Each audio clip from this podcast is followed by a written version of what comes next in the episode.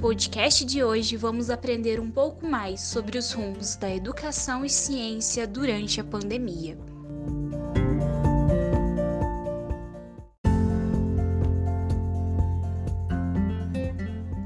Adaptação e reorganização foram as palavras de ordem nesse ano de 2020.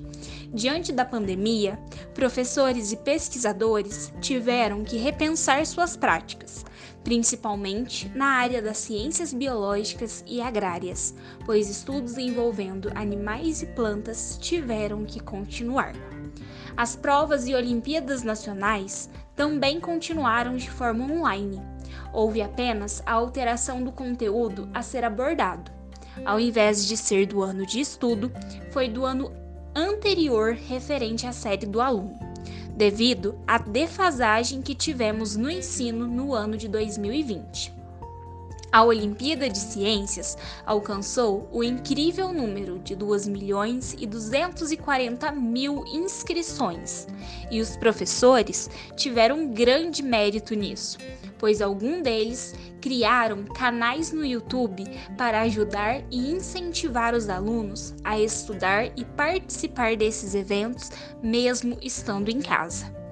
Também houveram algumas iniciativas para que a população pudesse conhecer de pertinho a ciência brasileira e qual a importância dela no nosso cotidiano como por exemplo a Academia Brasileira de Ciências, que criou um projeto chamado Ciências Gera Desenvolvimento, com o objetivo de conscientizar a população de como investir nessa área e os grandes ganhos para a sociedade são importantes, já que no Brasil a ciência gera grande impacto na economia nacional.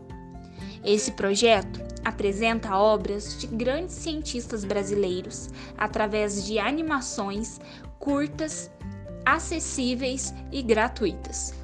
Uma grande conquista na busca pela popularização da ciência, não é mesmo? E você que está ouvindo a gente, tem vontade de ser um cientista? Saiba que ser um cientista é ser uma pessoa curiosa que tem a formação necessária para pensar e demonstrar através das metodologias científicas os fenômenos da natureza e assim desvendar os seus mistérios. Cientistas podem atuar em várias áreas, como física, matemática, biologia, medicina, entre outros.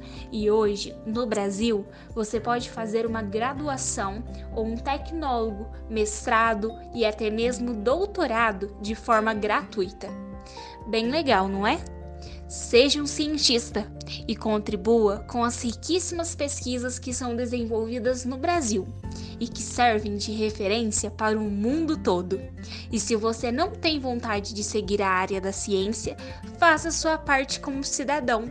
Acredite, apoie e divulgue a ciência brasileira.